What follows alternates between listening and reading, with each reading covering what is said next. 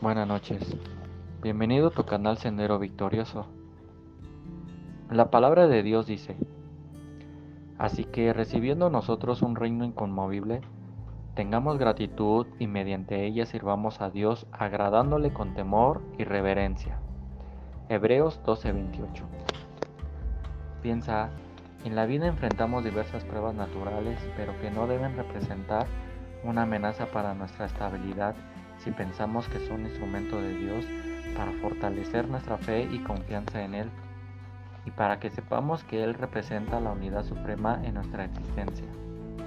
Ante cualquier situación, contamos sus promesas de bienestar como la dada en Romanos 8:28 de que a los que aman a Dios, todas las cosas les ayudan a bien.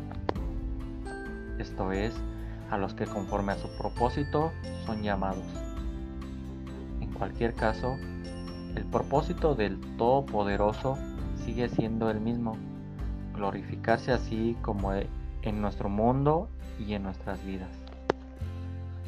El Señor permite las sacudidas por diferentes razones, pero ahora concentrémonos en una sola.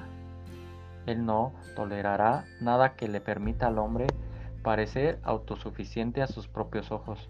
Por tanto, Dios permite, por amor que tengamos bastantes problemas para que nos demos cuenta de nuestra necesidad de Él. Pensemos en los problemas que enfrentaban los israelitas cada vez que se apartaban de Jehová para adorar otros dioses. Es lo mismo que hacemos nosotros hoy en muchos sentidos, individualmente, en nuestras iglesias y como nación. Muchas veces glorificamos a dioses como el dinero o el nivel social pero aquel que nos creó no tolerará esto. Por nuestro orgullo, tendemos a pensar que somos capaces de prescindir de Dios, pero por amor, el Señor puede agitar nuestras vidas para mostrarnos nuestra dependencia de Él.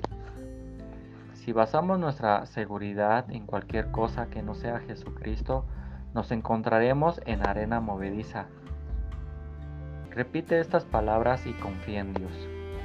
Señor, que esté siempre consciente de lo imprescindible que eres en mi vida. Sin tu guía no soy nada. Ampárame siempre con tu presencia y guíame por los caminos de bien en los que pueda glorificarte, Padre. Amén. Dios te bendiga.